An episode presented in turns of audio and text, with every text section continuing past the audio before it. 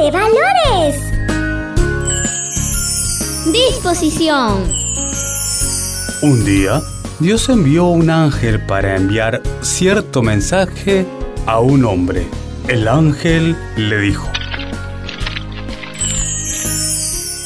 Dios te ayudará una vez más a ahuyentar a tus enemigos, que insisten en robarse la comida de toda la gente.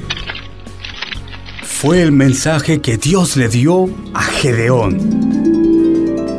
Gedeón, mientras escondía los alimentos del enemigo, no lo podía creer y pensaba, Yo no soy un granjero forzudo, tan solo soy un granjero. pero él estaba dispuesto a obedecer a Dios. Se vistió de soldado y consiguió reunir a miles de hombres. Pero recibió un mensaje muy importante. Gedeón solo escoge 300 hombres y en lugar de espadas y lanzas lleva trompetas, antorchas y jarras.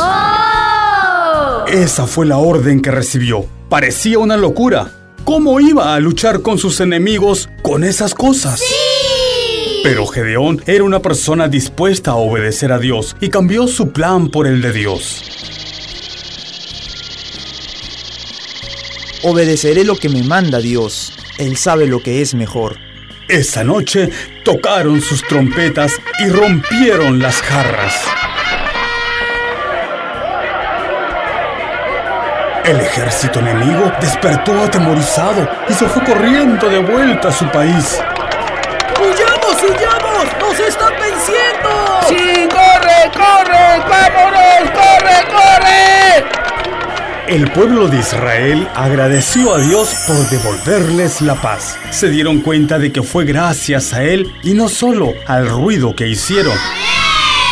Sé tú como Gedeón. Siempre tienes que estar dispuesto a oír la voz de Dios y Él te ayudará en todo tiempo.